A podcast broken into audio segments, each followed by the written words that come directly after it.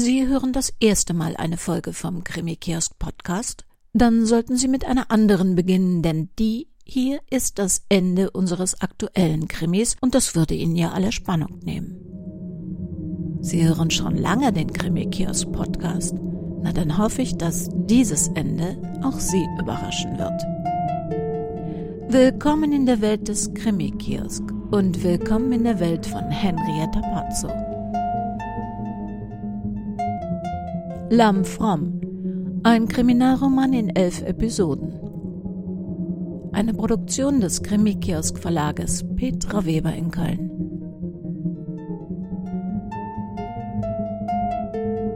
Sprecherin Petra Weber. Sie hören die elfte und letzte Episode.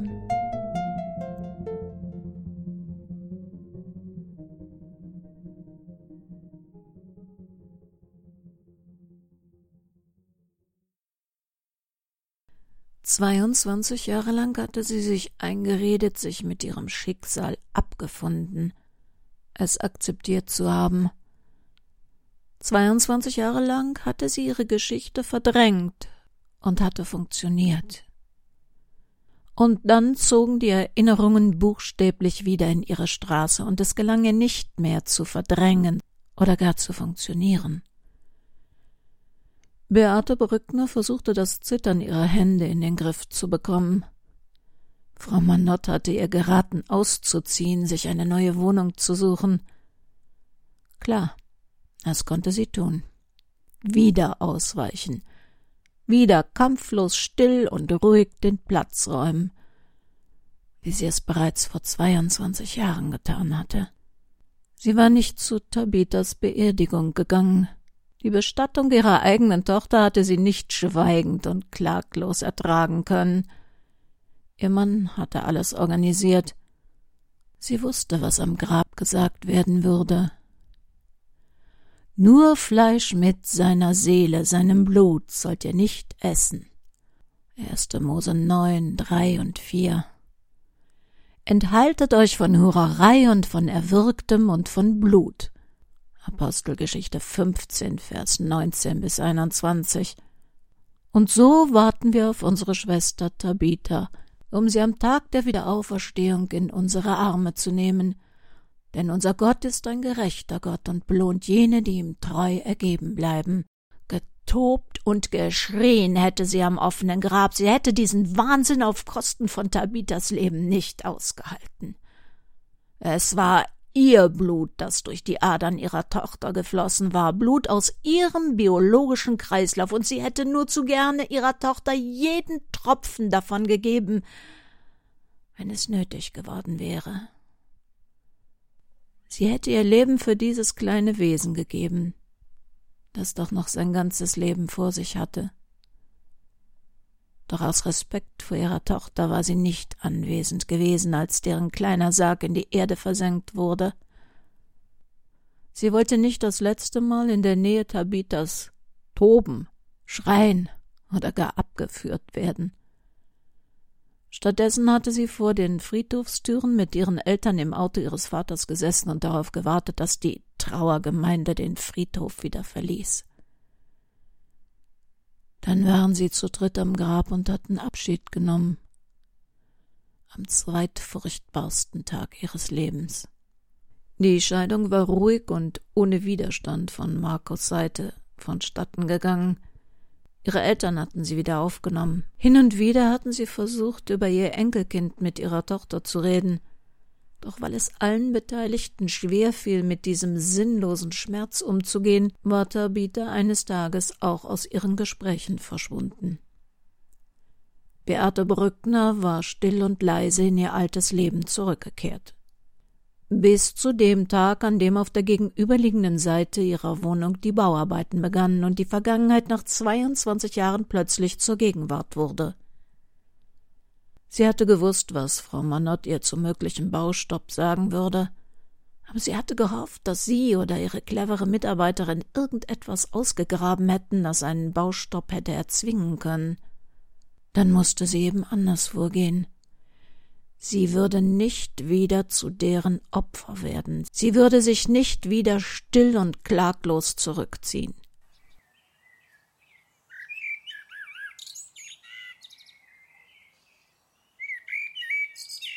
Ein Windzug holte sie aus ihren Gedanken zurück in einen neuen Arbeitstag. Angenehm kühl umschmeichelte der Ostwind sie auf dem Balkon des alten Rathauses, an einem Morgen, der ahnen ließ, dass der Tag wieder sommerlich heiß werden würde. Ein Balkon ohne Brüstung verursachte immer ein leichtes Kribbeln im ganzen Körper, doch die Sanierung erforderte das Demontieren und Überprüfen der alten Geländer. Ihr Blick fiel nach unten auf ein Fahrzeug, das vor der Baustelle parkte. Die Frau winkte fröhlich zu ihr hinauf. Guten Morgen. Ich muss gleich vor dem Büro noch dringend woanders hin, deshalb in aller Kürze. Probleme mit den alten gusseisernen Balkonbefestigungen? Ich sehe mir das am besten gleich mal an. Vier Etagen tiefer lag der leblose Körper merkwürdig verkrümmt. Das gelockte, leuchtend rote Haar auf dem Kopfsteinpflaster verschwand inmitten einer langsam größer werdenden Blutlache.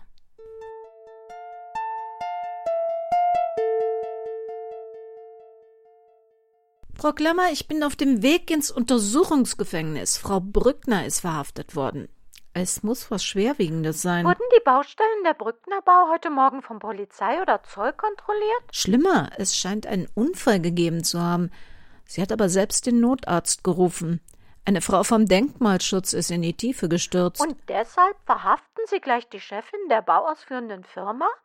Schlamperei beim Arbeitsschutz? Ja, also, wenn ich das richtig verstanden habe, und ich hoffe, ich habe mich verhört, lautet der Vorwurf Mordversuch. Da sind Sie die Falsche. Strafrecht. Da gibt es fähige Kollegen von Ihnen. Ja, das weiß ich selbst. Sie besteht aber auf meinem Besuch. Ich mach schnell und dann sehen wir, was bei Ihren Anrufen Brauchbares rumgekommen ist. Na dann bis heute Nachmittag. Was war da bloß passiert? Barbara verstand es nicht. Gestern Abend schien es ihr, als hätte Frau Brückner sich gefasst gehabt. Und heute? Überraschenderweise sah Beate Brückner in der Untersuchungshaft besser aus als am Vorabend. Immer noch blass, aber ihr Körper verriet mehr Spannung. Erklären Sie mir mal, was passiert ist? Ich habe heute Morgen eine Frau von einem ungesicherten Balkon gestoßen. Bewusst und absichtlich. Wie bitte? Wen? Esther Kupzig. Sie ist die Tochter des Paares, das mich damals aufgenommen hatte. Woher? Sie arbeitet bei der Denkmalschutzbehörde. Ich habe sie zufällig dort gesehen, als ich das Angebot für den Abriss des alten Schwimmbades persönlich abgegeben habe, um noch innerhalb der Ausschreibungsfrist zu bleiben. Ich habe sie direkt erkannt. Sie hatte sich kaum verändert. Sie hat mich nicht erkannt. Was hat die Frau Ihnen getan? Nichts. Warum dann? Auge um Auge. Jetzt dürfen die erst mal über das Schicksal der Tochter entscheiden. Und wenn sie stirbt, noch lebt sie ja wohl, na dann bleibt ihr ja die Auferstehung und das darauf folgende ewige glückliche Leben. Das ist jetzt nicht Ihr Ernst. Oh doch. Sie brauchen einen Psychologen und einen guten Anwalt. Für ersteres ist es zu spät und Letzteres will ich nicht. Die Firma Ihres Vaters wird den Bach runtergehen und Sie werden viele Jahre im Gefängnis eingesperrt sein. Ich habe die Firma in die Hände eines fähigen Mannes gelegt. Und ich werde alle Instanzen durchkämpfen, um am Ende mit Sicherheit im Gefängnis zu landen. Rache? Es wäre gelogen, wenn ich das leugnete. Aber der Hauptgrund, ich werde alles an die Öffentlichkeit zerren immer und immer wieder den ganzen Wahnsinn bis hin zum Tod meiner Tochter. Ich werde Interviews geben, einen Blog schreiben, Medien mobilisieren, bis keiner mehr sagen kann, er hätte nichts von den Praktiken dieser netten Leute gewusst. Aber das hätten Sie doch auch ohne die Frau zu verletzen gekonnt. Glauben Sie das wirklich? Wer hört einem denn dazu? Das interessiert kein Schwein. Das haben schon andere versucht. Aber jetzt, jetzt bin ich die reiche Frau, die eine Mitarbeiterin der Stadt umbringen wollte. Jetzt hört man mir zu. Entschuldigung, ich soll Ihnen mitteilen, dass die Frau im Krankenhaus ihren Verletzungen erlegen ist. Glauben Sie mir, Jetzt hört man mir zu.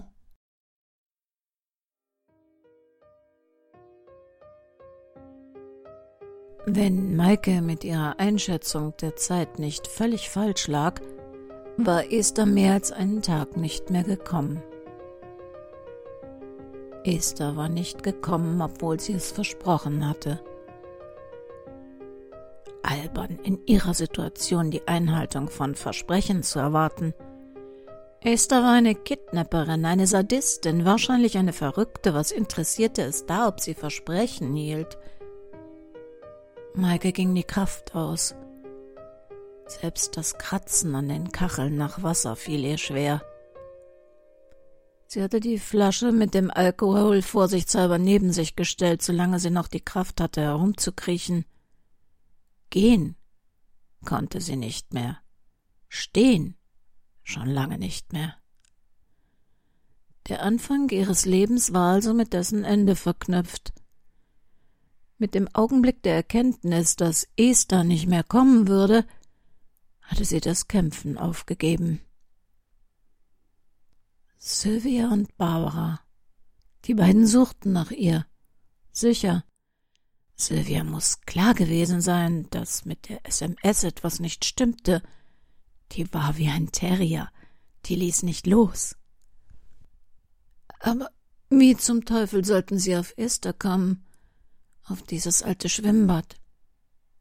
Maike Reinhardt bereute nie mit den beiden über ihre Vergangenheit geredet zu haben. Jetzt war es zu spät. Nein, nein. Das Licht war weg.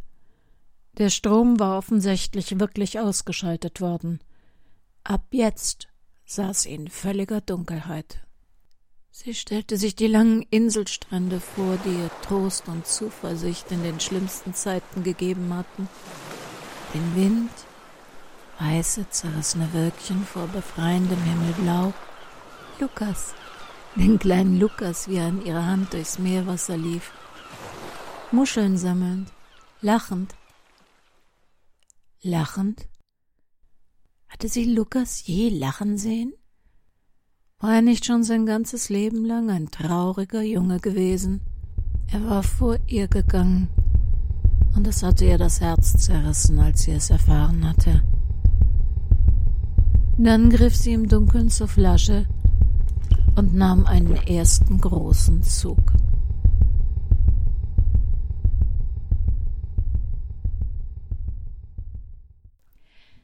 Das mit der Belohnung das war wohl wirklich eine Schnapsidee gewesen. Bisher hatte keiner angerufen, der auch nur im Ansatz glaubwürdige Angaben zu Maike hätte machen können. Inzwischen hatte die Polizei Maikes Handy geortet. Nachdem es tagelang abgeschaltet gewesen war, bewegte es sich jetzt Richtung Belgien. Während die Polizei davon ausging, dass Maike mit dem Handy unterwegs sein könnte oder ihre Entführer, stand für Sylvia Klammer fest, dass die Entführer und von einer Entführung ging inzwischen nicht nur sie aus, wegen ihres Aufrufes kalte Füße bekommen hatten und als Ablenkungsmanöver das Handy irgendeinem armen, ahnungslosen Lkw-Fahrer in den Wagen geschmuggelt hatten. Nur beweisen konnte sie das nicht. Ja. Bin ich bei der Frau, die ihre Freundin seit letztem Freitag vermisst? Ja, das mit der Belohnung. Schon klar. Ja, es geht auch in Bar. Nein, was ich fragen wollte, muss man die Belohnung annehmen? Komische Frage. Nein, natürlich nicht. Okay. Ich will auf keinen Fall Geld. Von mir aus? Und wieso? Wenn er davon erfährt. Wer? Dieser Thomas Z. Heißt er vielleicht Thomas Zerlochner? So viele Nachnamen von Stalkern im Ort mit Z gibt es ja wahrscheinlich nicht. Ja, Zalochna. Was ich Ihnen jetzt sage, haben Sie nicht von mir. Es hat mich viel Kraft und Geld gekostet, ihn loszuwerden. Ich will nicht, dass das alles wieder von vorne anfängt und werde gegebenenfalls bestreiten, je mit Ihnen gesprochen zu haben. Kein Problem. Wissen Sie was, das uns weiterhelfen könnte? Ich war auch mal mit Thomas Z. befreundet. Ist das Schwein gewalttätig? Nein, das ist es nicht. Irgendwie ist es schlimmer, subtiler. Er will die absolute Kontrolle und er akzeptiert kein Nein. Thomas Zalachner verlässt man nicht. Meine Freundin ist ihn aber losgeworden, sogar mit gerichtlicher Verfügung. Ja, das glaubt sie. An dem Punkt war ich auch mal. Thomas kam dann ein letztes Mal, um mir seine Einsicht zu beteuern. Er würde mich in Ruhe lassen. Ich wäre nun mal die Liebe seines Lebens und er werde mich nie vergessen. Wenn er da zu weit gegangen wäre, täte es ihm unendlich leid. Das Letzte, was er wolle, wäre, dass ich mich unwohl fühle. Es klang alles verdammt aufrichtig. Er hat mir dann zum Abschied einen kleinen, wunderhübschen Schlüsselanhänger geschenkt, ein Porzellanherzchen.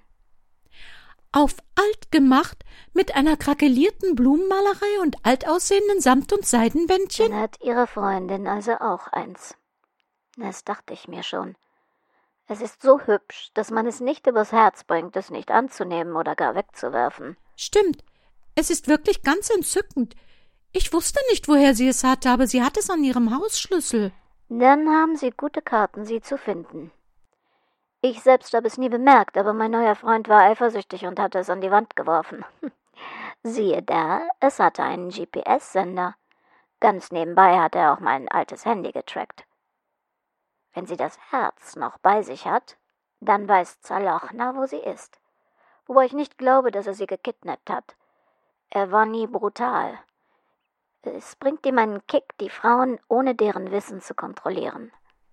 Die Ahnungslosigkeit der Frauen, das tönt ihn an. Danke. Sie hätten das Geld wirklich verdient, aber ich verspreche, dass niemand von Ihrem Anruf erfährt.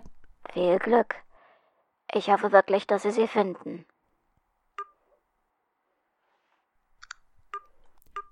Bruno? Wir müssen was erledigen. Ich komme bei dir vorbei und dann steigen wir in dein Auto um.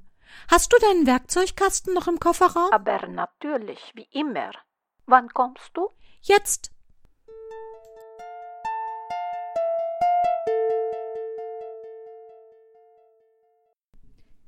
Sylvia, wäre das nicht ein Job für die Polizei? Natürlich.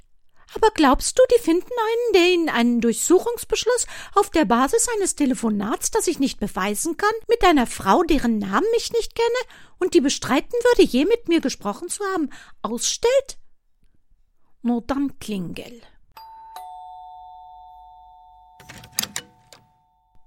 Wir möchten Ihnen ein Angebot machen, das Sie nicht ausschlagen können. Hä? Nee, ich glaub nicht an Gott. Verstehe. Sie glauben mehr an Technik. Sehen Sie, und da kommt unser Angebot ins Spiel. Sehen Sie meinen Stock hier?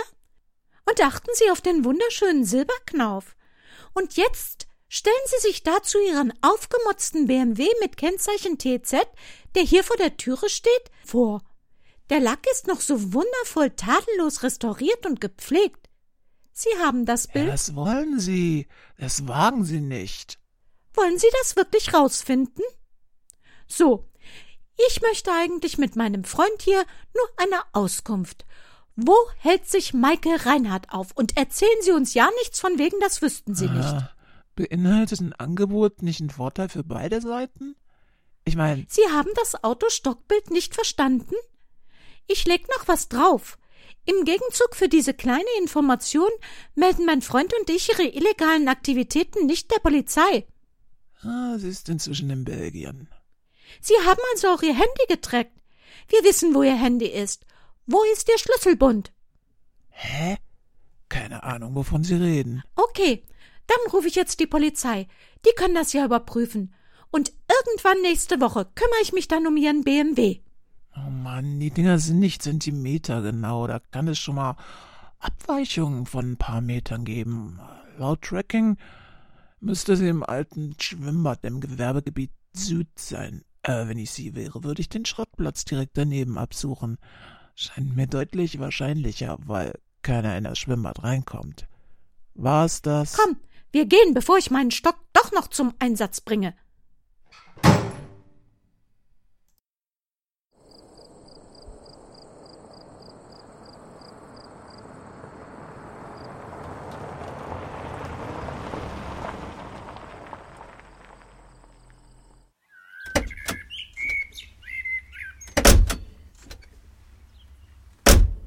Die Tür ist verriegelt, das kann ich von hier aus sehen.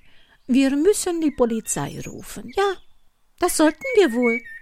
Aber irgendwas sagt mir, bevor die die Geschichte begreifen und glauben, melden wir den Typen wirklich nicht der Polizei. Natürlich melden wir den. Aber, na was, dann hab ich wohl gelogen. Schrottplatz oder Schwimmbad, was meinst du? Schwimmbad. Sieh dir den Schrottplatz an. Keine Hütte, kein Häuschen oder ähnliches. Wenn sie da ist, dann ist sie nur noch tot. Und wenn ich mir da die Hunde ansehe. Aber egal wie, in jedem Fall eilt es dann nicht mehr. Im Schwimmbad könnte sie aber noch leben. Außerdem hat Frau Brückner heute Morgen Frau Kupzig vom Denkmalschutz naja, die ist eine rothaarige mit Sektenhintergrund und genau so eine wollte auch was von Maike. Die hatte für Begehungen einen Schlüssel zum Bad. Irgendwie hängt das alles zusammen, aber ich weiß noch nicht wie. Ich fress aber einen Besen, wenn das ein Zufall ist. Mist, da kommen wir nicht rein. Moment mal. Ja, gibt's was Neues? Erzähle ich später. Sind Sie noch bei Frau Brückner? Ich bin gerade raus. Wieso? Gehen Sie wieder rein. Sie hat doch ein Angebot für die Schwimmbadsanierung gemacht. Sie kennt die Grundrisse und war vor Ort. Fragen Sie sie bitte, ob es außer dem Haupteingang einen Weg gibt, da reinzukommen. Der Haupteingang ist nämlich verriegelt. Moment. Es gibt hinter dem Gebäude, hinter Hecken, einen versteckten Eingang zur technischen Betriebsanlage des Bads. Der ist zwar auch verschlossen, aber nicht unmöglich. Alles klar. Wird das wieder so eine illegale Aktion? Bis später. Bruno, hinter dem Gebäude kommen wir rein. Ich gehe vor und du holst bitte aus dem Kofferraum dein Brecheisen.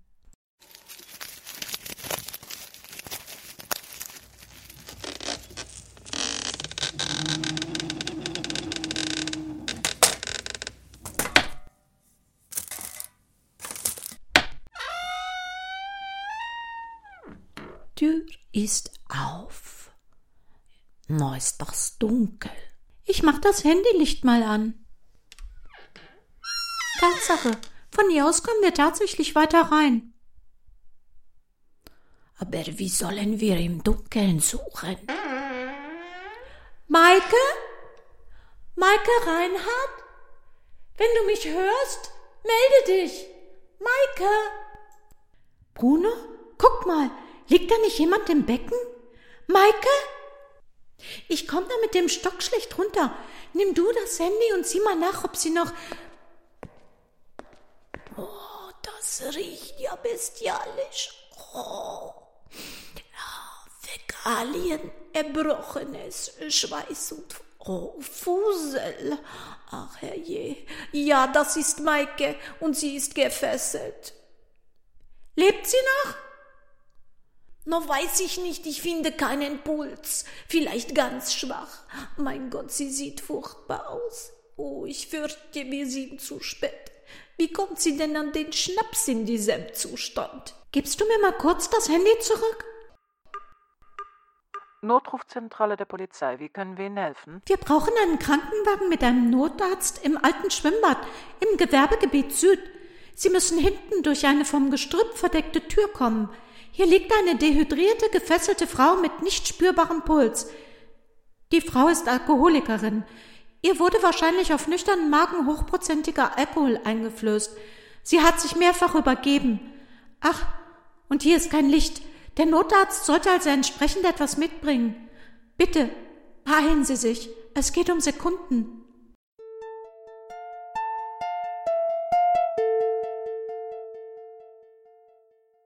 Maikes Gesicht zeichnete sich kaum vom weißen Kissenbezug ab. Kalkweiß mit dunklen Schatten sah sie aus wie tot. Mit Infusionen führte man ihr Schmerzmittel, Kalorien und Flüssigkeit zu. Die ersten zwei Tage hatte sie nur geschlafen, Silvia auf einem Stuhl an ihrer Seite. Aber Maike hatte es geschafft. Vom Alkohol war nicht viel in ihrem Körper verblieben, weil sie fast alles wieder sofort erbrochen hatte. Wie es sich auf ihre Abstinenz auswirkte, würde die Zukunft zeigen. Aber Maike hatte es schon einmal geschafft. Als sie die Augen öffnete, bemerkte Sylvia, dass ihr Tränen die Wangen herabliefen und auf Maikes Bett tropften. Die Anspannung der letzten Woche löste sich. Die Polizei behauptet, Esther Kupzik habe dich gefangen gehalten. Stimmt das? Ja. Sie ist wirklich tot? Deshalb ist sie nicht mehr gekommen? Ja. Arme Esther. Na ja, mein Mitleid hält sich da in Grenzen. Sie hätte dich fast umgebracht. Sie war verzweifelt. Sie war mal meine Freundin. Und der Zerlochner dein Freund. Und ausgerechnet dem Perversen verdankst du, dass wir dich gefunden haben. Maike, ich muss das wissen, weil ich es verstehen möchte. Bist du vergewaltigt worden? Nein. Aber du hast das behauptet. Ja. Dann war Esthers Vater gar kein Vergewaltiger? Er war ein Vergewaltiger. Inge Wagner wusste es. Sie hat in der Nacht, in der ich mit Maike im Garten ihrer Eltern gezeltet hatte, geholfen. Maikes Mutter war verreist.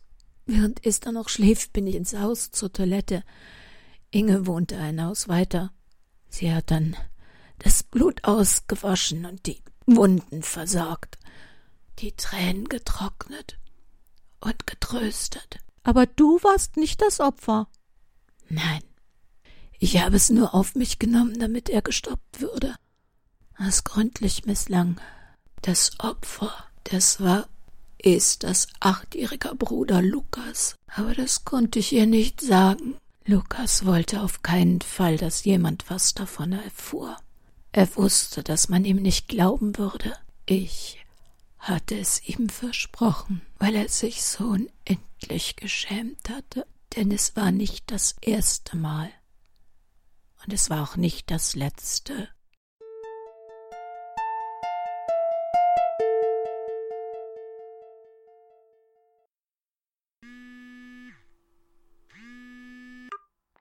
Manott? Ich bin's. Ich bin noch in der Klinik. Ihr habt Maike gefunden. Sabine. Ja, sie lebt. Aber das verdankt sie wohl nur Sylvia Klammers mangelndem Respekt vor Gesetzen und dem Eigentum anderer. Super. Deswegen rufe ich aber nicht an. Ich habe deine Ergebnisse eben telefonisch abgefragt, habe es also noch nicht schriftlich, wollte dir aber vor dem Wochenende Bescheid geben. Ja? Alles gut. Du brauchst dir keine Sorgen machen. Die Biopsie hat kein bösartiges Gewebe zutage gebracht. Ich hatte es ja schon angenommen, aber jetzt wissen wir es genau und kontrollieren in Zukunft engmaschig. Ähm, trotzdem würde ich dich gerne dieser Tage in der Praxis sehen. Können wir schon mal einen Termin machen? Oh Gott, ich bin erleichtert. Klar, machen wir. Moment, Jan kommt von der Klassenfahrt zurück. Ich mach nur kurz auf. Wahrscheinlich hat er die Schlüssel im Gepäck verpackt. Ja?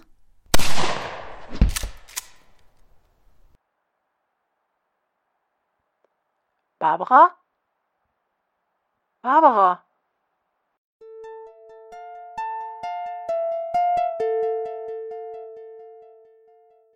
Na, ich hab doch gesagt, dass Sie überrascht sein werden. Und schon sind wir mittendrin im dreizehnten zu lösenden Kriminalfall, an dem wir übrigens auch schon kräftig arbeiten. Wenn nichts dazwischenkommt, werden wir im Sommer schon mehr wissen. Wenn Sie diesen Krimi gerne auch am Stück hören möchten, ohne Vor- und Abspann, es gibt ihn jetzt in unserem Shop. Genauso wie ein paar andere Krimis von Barbara Manott, die nicht mehr online sind und die Sie nur dort hören können. Vielleicht zur Überbrückung bis zum Sommer und wer weiß, vielleicht ist ja sogar schon ein Hinweis auf die Ereignisse, die folgen werden, enthalten. Wir hören uns wieder am letzten Donnerstag im Februar. Ich versuche in der Zwischenzeit auch ein paar interessante Krimi-Infos zu finden. Vielleicht hören wir uns dann doch schon früher mit einer neuen Folge von Notes und News. Das Impressum finden Sie wie immer unter www.krimikiosk.de und in den Infos zu dieser Sendung. Überlegen Sie sich gut, ob Sie Ihr Leben einer Gemeinschaft, einer Religion, einer Ideologie oder einer Idee bedingungslos unterordnen wollen. Denn was immer Sie tun, Sie haben nur ein Leben und keinen zweiten Versuch. Und dieses Leben kann sehr kurz sein. Passen Sie also gut auf sich auf.